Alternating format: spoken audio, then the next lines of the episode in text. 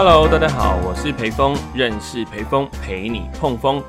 今天呢，我们要延续冠老板的话题，那要来跟大家分享的是很常见的一种冠老板的行为，就是所谓的上班打卡制、下班责任制。那我相信现在越来越多的工作会是这样的一个模式，老板都会跟你讲说啊，我们上班一定要打卡，迟到了就要扣钱或是扣你的假等等的。但是呢，他们总是不 care 下班的时间，那甚至在周六或是周日的时间都会传工作的讯息来。对，那其其实这是一个一直被广泛讨论的一个议题，就是诶，该不该在假日的时候去接受这样的讯息？那很多老板都会觉得说啊，就是你的责任没有完成啊，那我提醒你怎么了？但是对于员工来讲，他就是已经下班了，那下班的时间就是他自己的时间，不应该还要去做公司的事情。这个我觉得很看个人，就是到员工到底愿不愿意去做这件事情是很重要的。每个老板都会觉得，希望员工把自己的工作当成自己的人生使命，或是理想去完成，所以应该无条件的去付出。那每个月发薪水的时候呢，又开始计较说，哎，你哪天迟到需要扣多少钱等等的。这边分享一个案例哦，就是在之前的工作中，其实有蛮多的时候是会假日有事情的，就是周六周日。如果先讲好是没问题，有先安排好补休的时间都还 OK。那但是但是最常见的就是被。突然临时的在礼拜五下班的时候说：“哎，你礼拜六可不可以去哪边？那跟我去。”老板的心态也很特别，他会用一种“哎，我是带你去学习，我是带你去见识”的这种角度去切入，一种职业上的。道德绑架，好像你不去，你就是一个很不上进、很不用心的员工哦。最后呢，诶，可不可以报加班费？当然是没有的啦，因为老板会觉得说，他已经很佛心的要带你去见识、带你去学习了，你还跟他要求加班费，这就是一种慷他人之慨的概念哦。其实学习都是个人的事情，我要不要学习，真的是由我自己决定，而不是由你这个老板来决定的。当然，我觉得在遇到这种情况的时候，最好的方式就是坚持自己的原则。那你的原则呢？如果你今天是想要去的，那你可以先跟老板讲，老板，我是愿意去的，但是呢，是因为什么什么什么？比如说，哦，我对这个主题很感兴趣，或是我去这一场的目的有什么？那在这样的一个前提之下呢，当他下次又要求你做，比如说六日要出去的时候，那你就可以去分析说，哎，可是这一次并没有我想要特别学习的东西，那我刚好六日有安排事情。就用这样的方式去沟通，可能是一个比较好的做法。那也让他哎没办法予取予求的要求你六日出班等等的。那我觉得很多的老板呢，他事后都会有一种心态，他说：“哎，我之前叫你去都没有反应啊，那为什么你现在又不去了？”这时候呢，就是会让心理上产生越来越多的鸿沟，那让直属关系就会变得越来越不好。所以我觉得这件事情有时候是两个人的沟通问题，因为老板他或许是真的这么想的，诶，可以带你去见识一下世面，那但是呢，他没有真正的去了解到员工的心理哦，那当然员工也没有适切的去反馈出来，对，那我觉得有时候老板当久了，他就会被很多的这种表面的情况去蒙蔽，当他不会去自我审视，或者说真的站在员工的角度去看事情的时候，就会发生这样的事情，越演越烈。其实像原本的老板啊，他在过去的风评是蛮好的，待人上或者处事上，其实都还蛮受好评的。之前的员工也是有做一些比较好的回馈。但是，但是时间随着他开公司越来越久，这个傲慢的程度呢就开始出现了，甚至会把很多很多别人的付出当做是理所当然了。我觉得这是一个老板的基本修炼，他必须，他就像是国王的新衣。没穿衣服，但是身边已经听不到真实的声音了。这个时候呢，他就觉得，哎，自己已经穿了一件非常漂亮的衣服，因为旁边人都没说什么嘛。所以，冠老板的养成啊，我们不能只怪他，他身边的环境其实就是形成他这种冠老板的一个原因哦。身为一个老板，你真的必须要去做到的是随时的审视。作为一个员工呢，就是要划清自己的底线。那这个底线呢，不是说哎很强硬的说我不去，我干嘛去？那这样的反馈的话，有时候会让别人很受挫，那会觉得哎你这个人怎么这样子？所以我们应该双方都退一步，那用更好的方式去沟通。那当然，如果你认为你已经做了一个认为可以的沟通方式，但是还是没有改变的时候，或者说对方就用其他的一些情绪勒索的方式去勒索你的话，我们就可。可以考虑这个公司到底要不要待。我们在遇到这件事情的时候，可以处理的方式啦。这边呢，还记得比较夸张的事情，下班时间其实是六点到六点半之间哦。老板很长就会在五点四十五分的时候传来讯息到公司的群主说：“哎，等我一下，我要回到公司了，那我们来开个会。”那通常呢，这个开会就会非常长，一直长到八点，甚至是九点多都有哦。当然是没有吃晚餐的，真的蛮痛苦的。那但是大家当时也不敢提出。一些反对的意见，或者是哎为自己的权益去做争取，那我觉得现在回想起来，真的觉得蛮可惜的，应该去拍桌子一下的。不过我觉得公司当然有公司的发展跟目标，有很多的时间的急迫性，对。但是如果身为一个管理者，或是身为一个老板，他没有做到为下属去思考这件事情，那可能他在外面吃饱了，回来了就说要开会。那我觉得这也不是一个称职的领导人，对他只是一个一个老板的角色，很像在奴役别人的角色。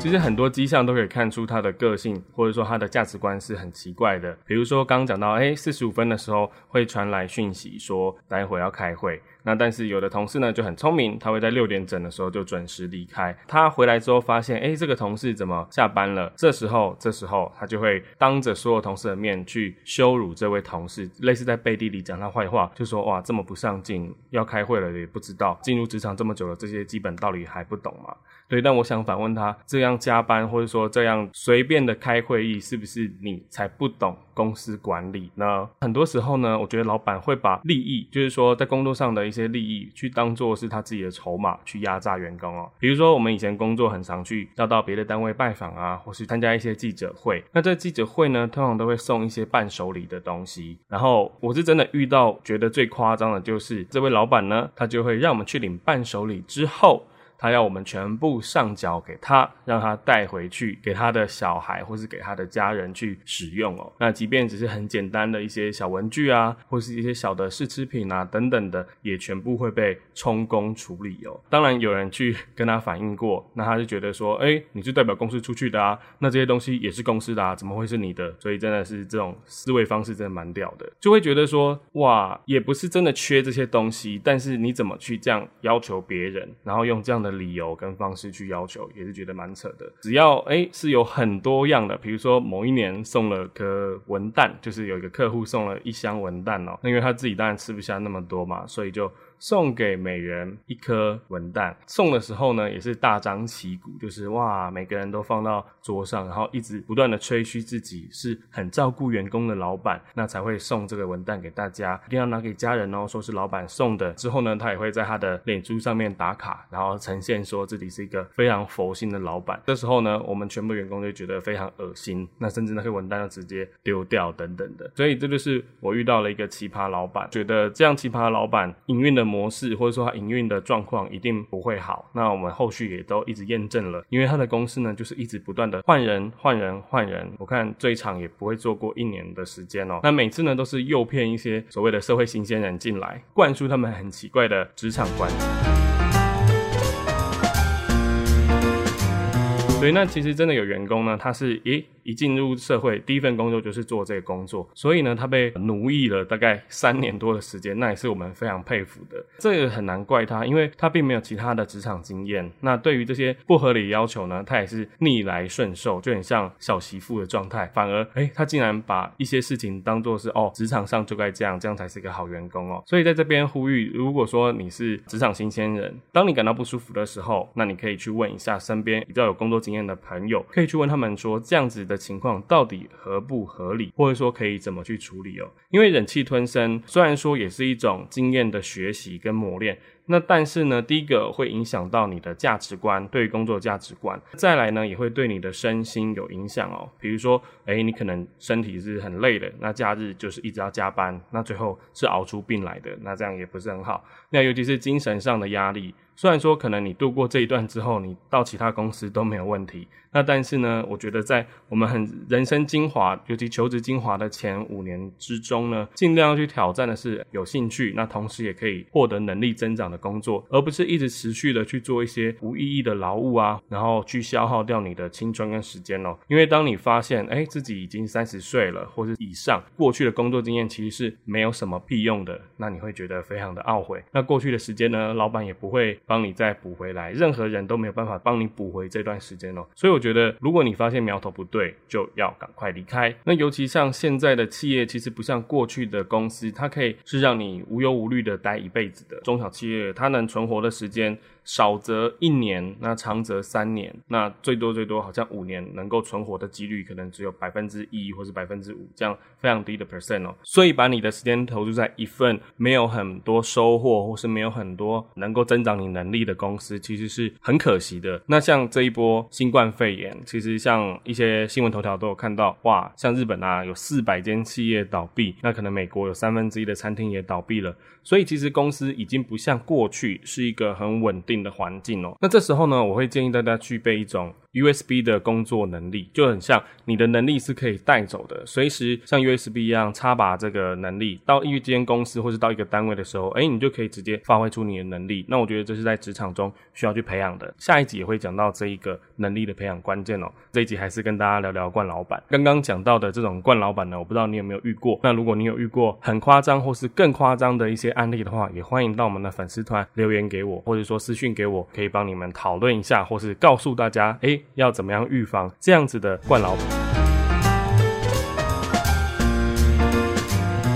还有一种惯老板鉴别的方式呢，我非常推荐给大家哦，就是会把公司的成员讲成家人的这种人。那我百分之九十九点九九确定他就是一个惯老板。那如果说把员工当成家人，说说哦，我们都是一家人，我们都要相亲相爱，我们都要为这个家努力，这一种呢是非常没有意义，甚至是有危害性的废话。怎么可能把员工当成家人？那如果真的是家人的话，你会 fire 他吗？那如果真的是家人的话，你会对他用很多不好，或者说去凹他吗？所以我觉得这一句话真的体现出老板对于员工这个思维模式，他只是想要利用这种亲密的关系去凹更多的事情。比如说我的某一位老板呢，就是在公司，诶，他的公司需要倒垃圾的，就是没有请那个物业或是清洁公司等等的。那其实也是六点下班，但是垃圾车呢是六点半甚至六点四十才会到。那这时候呢，他就会要求，哎，要有人留下来倒垃圾啊。那其实大家下班之后，第一件事情就想赶快回家吃饭，或者回家做这些事情。那但是他隔天只要发现说，哇，垃圾没有到，那他就会大发脾气，甚至还要开会检讨。那这个检讨呢，就说，哦，我们都是一家人，那你会把你自己的家当成是热色场一样吗？巴拉巴拉巴拉，就很像在一个小学教室的状态哦。他就会开始说，你们要自动自发的去扫厕所啊，维护环境啊，等等的。当然，一个公司的环境是需要靠大家去维持的，但这个维持呢，不能用这种家庭或者说家人的方式去要求。那你可能需要去制定一个，比如说值日生的制度啊，等等的，才是一个好的行为。所以我会真的，如果说你在面试的时候，或是在一些求职网站一零四上面看到说，啊，我们都把员工当成是家人在对待，那我觉得这种工作或是这种公司就可以直接 pass 掉了。其实还有很多很多的案例哦，那我不知道说大家想不想听呢？那像我们提到这个上下班时间哦，其实呃，因为之前工作也是蛮特别的，所以有时候要很早，老板呢就会要求我们五点半。早上五点半或是六点到公司，然后先集合出发。那这个出发呢，就是要自己开车，虽然说是公司的车，但是就是要载着老板出门。这种时候呢，变成上班也是责任制，下班也是责任制，一种非常糟糕的状态。当然也是没有能够报加班的机会。当他说你是家人的时候，千万不要去信这种屁话。因为怎么可能有人把员工当成家人？我觉得比较好去形容一个公司或是一个团队的状态，应该是要把公司形容成像是一个球队的状态。其实一个球队啊，当然会有队员的来来去去，或是说，哎，对队员的要求，会对团队的一个贡献度等等的要求。我觉得这样才是一个稍微比较合理的一个比喻哦。所以我会蛮习惯，或者说我很喜欢把公司就是用球队的方式去比喻，因为每个人都有每个人的特色或是能力，那需要去做团队合作。哎，来的。时候，我们是因为看重他的能力，看重他能够对团队的贡献，邀请他进加入这个球队。那当然，如果他不能够去满足这件事情，那或者是说他有更好的发展，被其他球球队买走了，那我们也是用祝福的方式哦，而用球队的思维去思考公司团队这件事情，是一个比较好的模式。好的，那今天分享的冠老板呢，就到这边。那如果你有更多的冠老板想要跟我们分享，也欢迎到我们的社团寡文社来去留言跟我私讯分享哦。那我是裴峰，陪你碰风。接着下一集呢，我们要谈谈另外一种冠老板。那这种冠老板呢，是已经接近犯法的行为了，但是他的犯法呢，又是走在很法律边缘，那是动到员工的私人的财务。啊，私人的资产等等的，或者说你可以思考一下，诶，如果说在办公室的东西是不是就是属于老板的呢？那比如说员工带去办公室的卫生纸，到底算不算公有的财产呢？那我们下一讲来跟大家分享这样一个奇葩的冠老板的故事。我是裴峰，陪你登峰，我们下周见。